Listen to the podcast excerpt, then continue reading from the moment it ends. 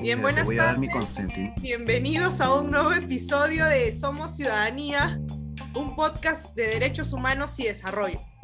Les habla Aura Arbulú y el día de hoy estoy acompañada con el profesor Edgar Carpio Marcos, profesor de la Universidad Científica del Sur, amplio y reconocido constitucionalista en el Perú, para mí el mejor del país. Y él nos va a hablar un poco o explicar un poco sobre la importancia del Estado de Derecho para la efectividad o la, la ejecución de los derechos humanos a nivel interno, ¿no? Es decir, ¿por qué es importante tener un andamiaje jurídico dentro de nuestros estados y de qué forma esto se relaciona con los derechos humanos? Buenas tardes, profesor Carpio. Eh, bienvenido. Hola, Aura, ¿cómo estás? Muchas gracias por la invitación. Un gustazo este, estar contigo. Muchas gracias, profesor. Profesor, ¿podría usted explicarle de repente al público qué es en sí el Estado de Derecho? Mira, en términos bastante sencillos, el Estado de Derecho no es otra cosa que el imperio de la ley. Eh, no es otra cosa que el imperio de la Constitución no es otra cosa que el sujetar nuestros comportamientos a cierto tipo de reglas aprobadas democráticamente por quienes tienen la capacidad de dictar leyes porque han sido elegidos directamente por el pueblo. Te diría es en términos bastante sucintos y sin que esto, digamos, suponga algún tipo de información jurídica, supone eh, que todos nos comportemos de acuerdo con lo que establece el ordenamiento jurídico, y en ese todos hablo de todos, o sea, de los particulares, por cierto, pero también y fundamentalmente de parte de las autoridades, de quienes ejercen algún tipo de imperio eh, por parte del ordenamiento jurídico. Profesor, últimamente, al menos durante este periodo electoral, se ha visto que muchas personas hablan de reformas, hablan desde, algunos piensan desde reformarlo todo o cambiarlo todo, hasta otros que hablan de pequeñas modificaciones que se deben hacer a las normas, especialmente constitucionales. ¿Esto, esto tiene que ver algo con el Estado de Derecho o de qué va? Sí, desde luego, tiene que ver con el Estado de Derecho, pero digamos hay formas de, modificar cierto tipo de normas, ¿no? En el caso, por ejemplo, de las leyes, la, modificación la realiza el Parlamento, eh, siguiendo los procedimientos que la propia Constitución establece. Y en el caso de las constituciones, eh, estas constituciones también cuentan con algún tipo de mecanismos con el propósito de refrescar sus contenidos ese mecanismo institucionalizado en el caso de las constituciones no es otro que el del poder de la reforma constitucional. La constitución peruana, pero cualquier otra constitución establece, digamos, eh, eh, encarga este poder de reforma constitucional la posibilidad de refrescar sus contenidos, la posibilidad de oxigenar eh, lo que quiera que se haya establecido en su momento por parte del poder constituyente. Te cuento una cosita seguramente mucha gente estará eh, cuestionándose la, la, posibilidad de realizarse o convocarse a un poder constituyente o no, si esa es una alternativa correcta en el caso del Perú. Mira, yo creo que muchas veces existe, digamos, una distorsión sobre lo que quiera que es una constitución, sobre lo que quiera que ésta significa una constitución es una carta de navegación que un pueblo se da con el propósito de alcanzar cierto estado de cosas eh, en el tiempo. La constitución no especifica los medios conforme a los cuales se vaya a alcanzar ese estado de cosas y con independencia evidentemente de la gestión o de la calidad de gestores que vayamos a elegir cada cinco años. ¿no? Las constituciones no son en sí mismas las causas de nuestros problemas, ni tampoco son o constituyen o representan la solución de esos problemas.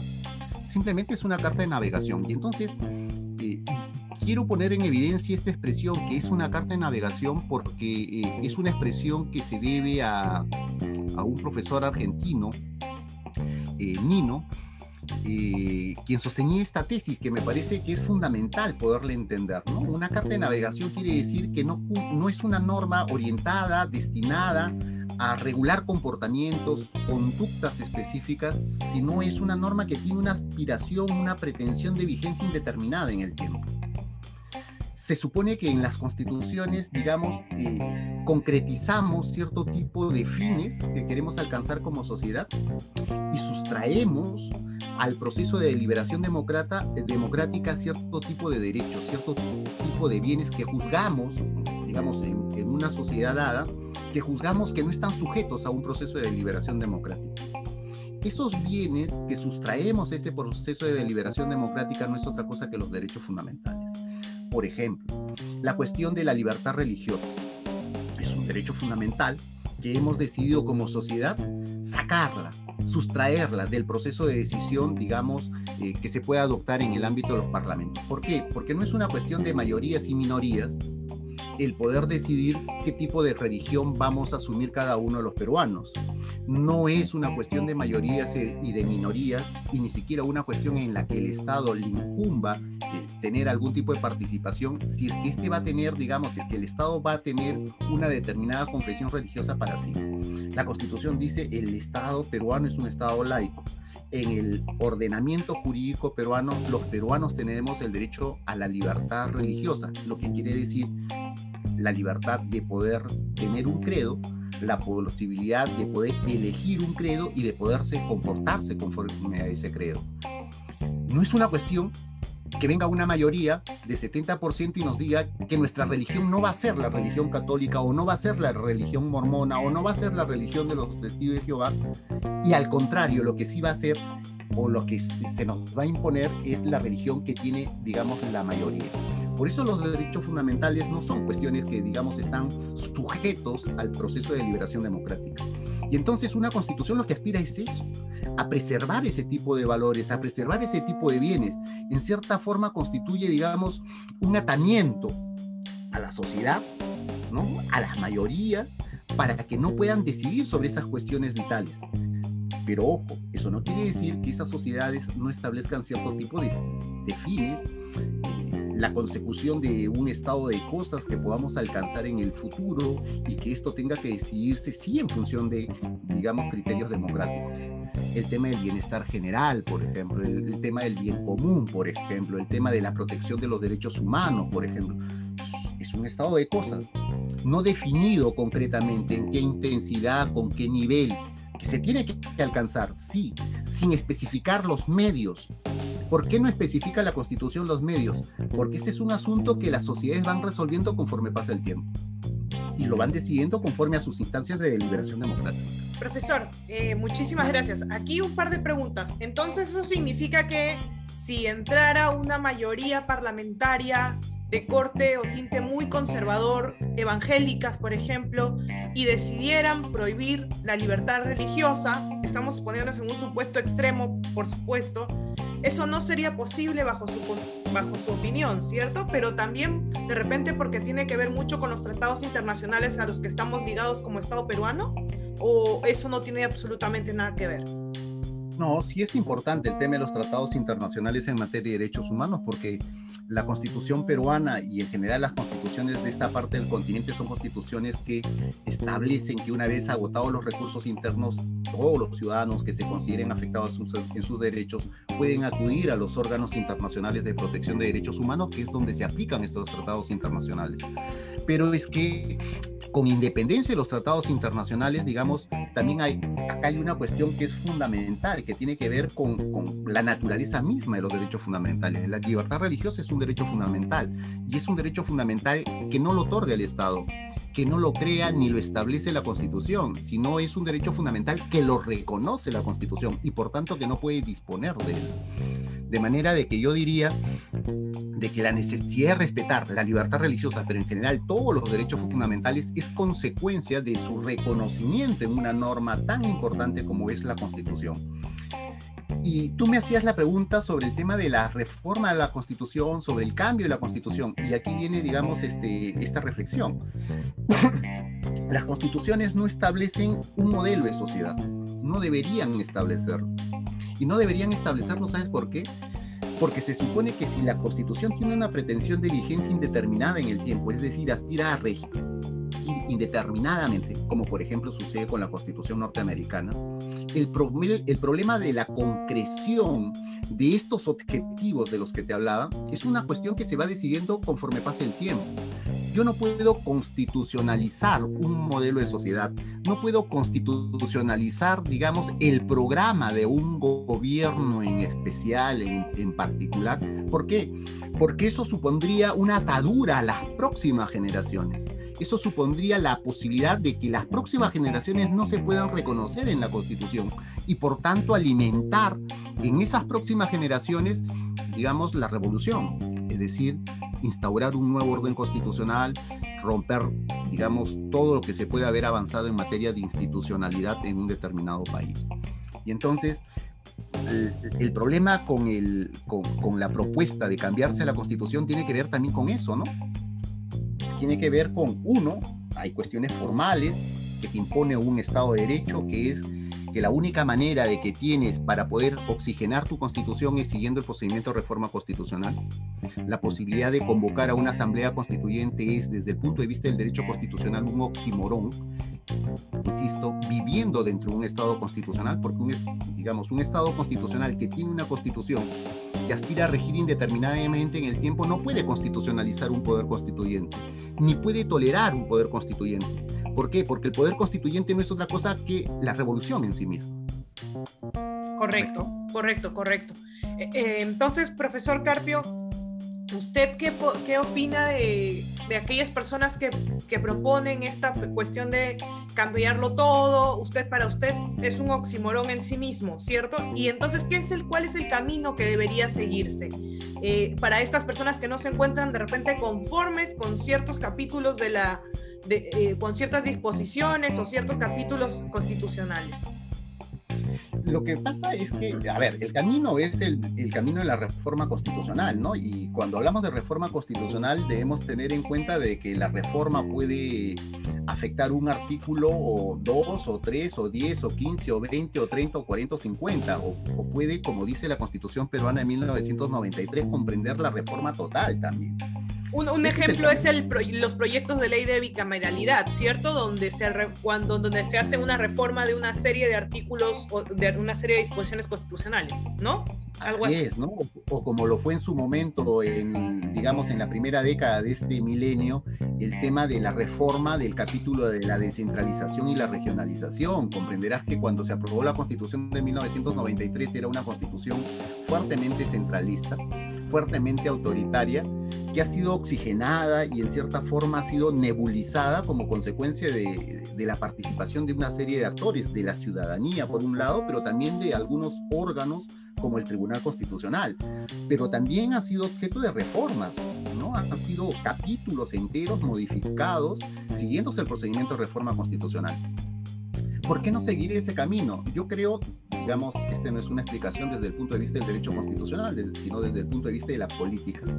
Yo creo que ese es el camino menos pensado. Primero porque, digamos, ninguna fuerza parlamentaria tiene la mayoría suficiente dos terceras partes del número legal de miembros del Congreso, que son entre 87 u 88 votos, Lo, cual, lo cual demandaría de que entre todas las fuerzas políticas, si es que quieren ponerse de acuerdo sobre una reforma sustancial de la Constitución, entre ellas mismas se puedan convencer sobre las bondades del contenido de la reforma, ¿correcto? Lo que no sucedería si es que se convoca un poder constituyente porque un poder constituyente lo menos que estás pensando es en el tema de las mayorías que requieres para aprobar el contenido de la nueva constitución que se supone la Asamblea Constituyente debería aprobar. Porque como comprenderás, si su propósito es elaborar una nueva constitución, digamos, tienes que hacer que las mayorías que se requieran para aprobar artículo por artículo de esa nueva constitución sean mayorías que permitan que la Asamblea Constituyente pueda cumplir su finalidad, que es aprobar la Constitución y no dificultarla. En el caso de la reforma constitucional, su propósito es evitar que la Constitución se petrifique, pero al mismo tiempo evitar de que sobre pretexto de reformar la Constitución, al final se destruya la Constitución, se instaure un nuevo ordenamiento constitucional, se obre de manera contraria a la Constitución. Es decir, por una parte, el, ejercicio de la reforma constitucional tal cual está pensada actualmente en nuestro ordenamiento jurídico requiere mayorías calificadas y requiere ponerse de acuerdo. Por lo tanto, es un camino más difícil de seguir. Eh, profesor, pero considerando que el Congreso de la República no goza de una aceptación generalizada en nuestro, en nuestro país. ¿Usted cree que eh, bajo una lógica anterior eh, que se ha aplicado antes en el Perú de, con, el anterior presidente de enviar un, proyecto de ley o, mandar a o proponer un referéndum sobre ciertos proyectos de ley, sean de repente los de reforma constitucional, sea, sea también un camino adecuado? Mira, la iniciativa legislativa eh, popular es el mecanismo, uno de los mecanismos por virtud de los cuales el pueblo directamente puede participar en la conducción, digamos, de la cosa pública, te permite presentar proyectos de ley. Te permite presentar también proyectos de reforma constitucional y estos proyectos comprender uno o algunos artículos o la totalidad de la Constitución. Eso está permitido constitucionalmente, ¿correcto? Pero digamos, cuando el pueblo desarrolle este procedimiento de iniciativa legislativa, no lo hace en su condición de poder constituyente o de asamblea constituyente, sino en su condición de un poder constituido. ¿Y por qué te hablo de un poder constituido? Porque un poder constituido, como recordarás tú, es por naturaleza un poder limitado. ¿Y limitado por qué? Porque tiene que sujetarse a reglas. ¿Cuáles son las reglas que disciplinan el ejercicio de la iniciativa legislativa? En primer lugar, lo que establece la Constitución y en segundo lugar, lo que establece la ley de participación política, que es donde se encuentra comprendido el tema de la iniciativa legislativa popular. O sea, el pueblo no actúa como un soberano, actúa como un poder constituido más. Y esto tiene una explicación. En el Estado constitucional, que es el Estado que estamos nosotros viviendo, no hay soberanos, no hay espacio para un soberano, con excepción de la Constitución.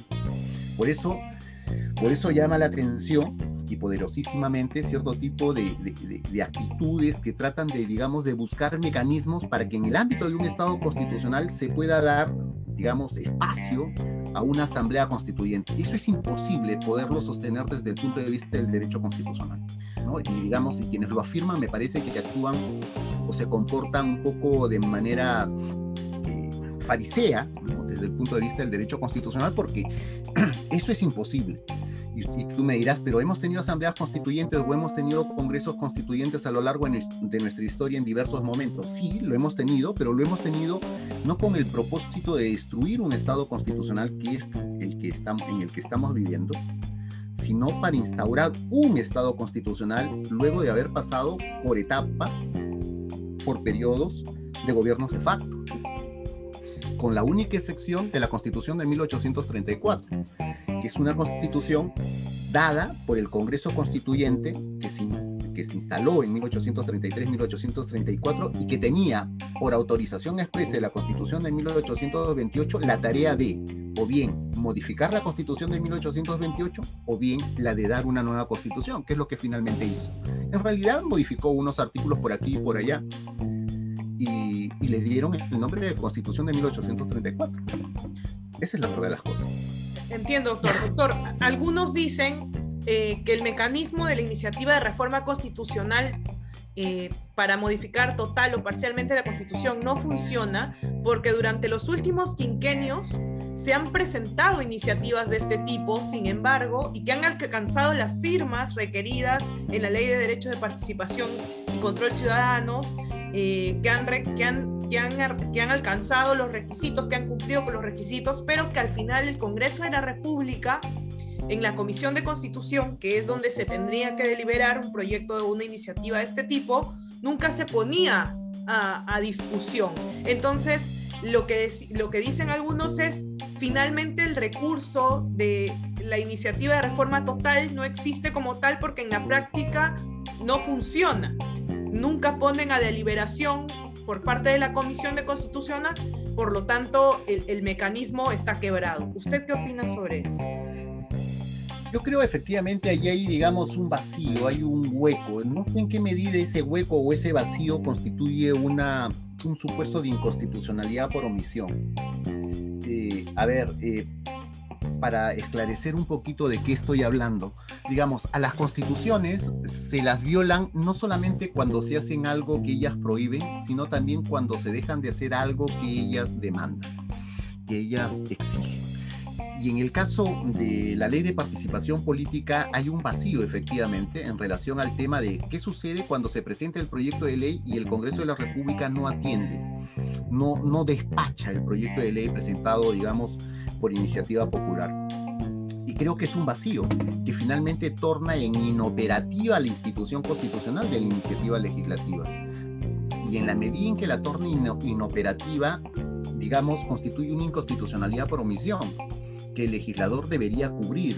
Ahora, el problema es que este legislador no es un legislador que muchas veces sea, digamos, muy propenso a este tipo de, participación popular pero yo creo que en algún momento tendría que plantearse, si es que no se quiere aprobar, digamos, una reforma a la ley de participación política, por lo menos la posibilidad de que se declare su inconstitucionalidad por omisión y que de pronto las instancias que correspondan puedan establecer los cauces, los caminos que correspondan, ¿no? Frente a situaciones de esta naturaleza. Creo que es, digamos, una crítica muy válida la que se formula desde el punto de vista de, de esta mora, de este ocio de parte del Parlamento, no solamente en la atención de esos proyectos presentados, sino también en lo que se refiere a la regulación misma en la ley de, la, de, participación política. Ok, profesor. Entonces, eh, bien, espero más bien que, que, que, a la gente que está escuchando le quede un poco más claro cómo es la vía para cambiar la constitución. Solo para terminar, profesor, ¿por qué es importante el fortalecer instituciones y el Estado de Derecho con la finalidad de volver operativos los derechos humanos en un Estado democrático. E, están, de lo que hemos escuchado, están íntimamente relacionados, pero este, ¿usted cree que el fortalecimiento institucional va a permitir un mayor respeto y garantía por parte del Estado de los derechos humanos? ¿O, o no existe una relación entre ambos?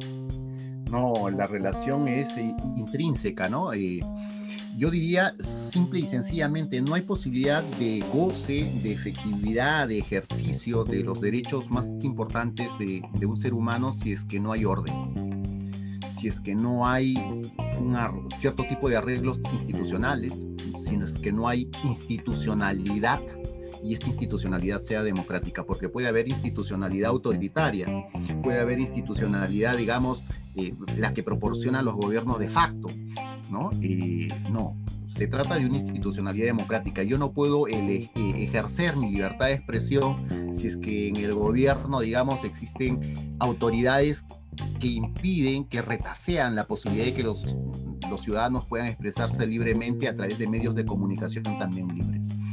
Es absolutamente indispensable. Sin institucionalidad democrática no hay posibilidad de ejercicio de los derechos. Por eso es que desde el principio, digamos, democracia y derechos son, digamos, dos expresiones que han estado fuertemente unidas, ¿no? Desde que surge la idea del Estado moderno, pero sobre todo la idea del Estado de Derecho. Eh, doctor, ¿sabe? Esta última parte me parece crucial sobre la institucionalidad democrática. Le cuento una anécdota. Eh, estaba, conocí un amigo de Rusia y cuando estábamos hablando sobre el Estado de Derecho, eh, y estábamos hablando sobre la importancia de tener una triada entre Estado de Derecho, derechos humanos, democracia, él no estaba de acuerdo con colocar el Estado de Derecho. Y él decía que el Estado de Derecho o el imperio de la ley no debería ser colocada en esta triada porque en su experiencia Putin colocaba en la norma lo que él quisiera entonces al final los derechos humanos se veían restringidos. Es decir, en, su, en el estado donde él vivía, él es ruso, eh, el Estado de Derecho no, era una, no tenía una institucionalidad democrática, él no lo entendía así, él lo entendía como una cuestión de orden, pero de un gobierno autoritario. Por lo tanto, él estaba en contra del Estado de Derecho, por ejemplo. Él decía que las normas que colocaba el Estado, en vez de protegerlo, lo que hacían era eh, vulnerar sus derechos todo el tiempo. Por lo tanto, él priorizaba el tema de derechos humanos y democracia sobre el Estado de Derecho, ¿no? ¿Cómo entiende usted esto? Bueno, lo que, digamos, me imagino que la preocupación o la diferencia que pueda existir en esta percepción de lo que es el Estado de Derecho, su importancia y su relación con los derechos humanos, esté muy relacionado con la idea de Estado de Derecho que él tiene tras suyo, ¿no? Y sobre la idea, digamos, del valor de los derechos y de la relación entre derechos y democracia, lo que es lo mismo entre derecho y ley. Me explico. Eh, cuando los derechos están supeditados en su goce, en su ejercicio, en la posibilidad de poderlos desarrollar y gozar. Al ámbito de la ley, evidentemente cualquier cosa que se pueda aprobar por parlamentos eh, suponen la imposibilidad de ejercer esos derechos. Y si no te cuento, digamos, lo que sucedió durante el régimen nazi, ¿no? Digamos, fue el caso más extremo de manipulación del ordenamiento jurídico con el propósito de debilitar a los derechos o de destruirlos. Eh, Hitler accede al poder siguiendo escrupulosamente lo que establecía el ordenamiento jurídico de, la época, o sea, del ordenamiento de Weimar. Eh, Hitler empieza a dar o dictar ordenanzas porque ya no existía el Parlamento. El Parlamento se había disuelto conforme a las reglas de la Constitución de Weimar de 1919. Y conforme a esa misma constitución de Weimar de 1919, Hitler empezó a dictar una serie de ordenanzas eh, suprimiendo la propiedad, suprimiendo la propiedad a quienes no eran de raza aria, suprimiendo la nacionalidad, expulsando de sus centros de trabajo a las personas que, que, no fueran arios, ¿no? y todo eso lo hizo al ámbito, en el ámbito y al amparo de la ley, o de las normas con rango de ley, que en este caso eran las ordenanzas dictadas por el Führer. Bueno, esto evidencia, digamos, una concepción de los derechos subordinada a la ley. ¿Por qué? Porque la Constitución de Weimar, en cierta forma, eh, permitía que los derechos reconocidos en ella deban ejercerse en el ámbito establecido en la ley. Bueno, pero ese no es el Estado de Derecho del que nosotros, digamos, estamos hablando. Ese no es el modelo de Estado de Derecho del que nosotros gozamos el día de hoy. En el nuestro, eh, los derechos no están supeditados a lo que establezcan las leyes, sino al revés. Las leyes están supeditadas a lo que establezcan los derechos fundamentales. Y esto, digamos, es fundamental, porque si hay una ley que, digamos, se opone al ejercicio de un derecho fundamental, si hay una ley que, eh, que impide el ejercicio de un derecho fundamental, esa ley es inconstitucional. No es que el derecho fundamental debe ejercerse en los términos de la ley, sino que la ley es inconstitucional porque no respeta los derechos fundamentales. Te pongo el caso de la iniciativa popular legislativa. Digamos, una concepción según la cual esta institución, este derecho de participación política, como lo denomina la Constitución, esté sometido al ámbito de la ley, querría, querría decir que allí donde la ley establece vacíos, allí donde la ley no establece cierto tipo de regulaciones, como por ejemplo qué sucede si es que transcurre un determinado tiempo y el Parlamento no delibera, no vota, no decide en relación al proyecto presentado eh, como consecuencia del derecho de participación política. ¿Qué es lo que sucede? Bueno, en la primera concepción no, no, sucedería nada, porque finalmente el derecho está sometido, subordinado a lo que establezca la ley, y la ley no establece nada, no establece ninguna consecuencia.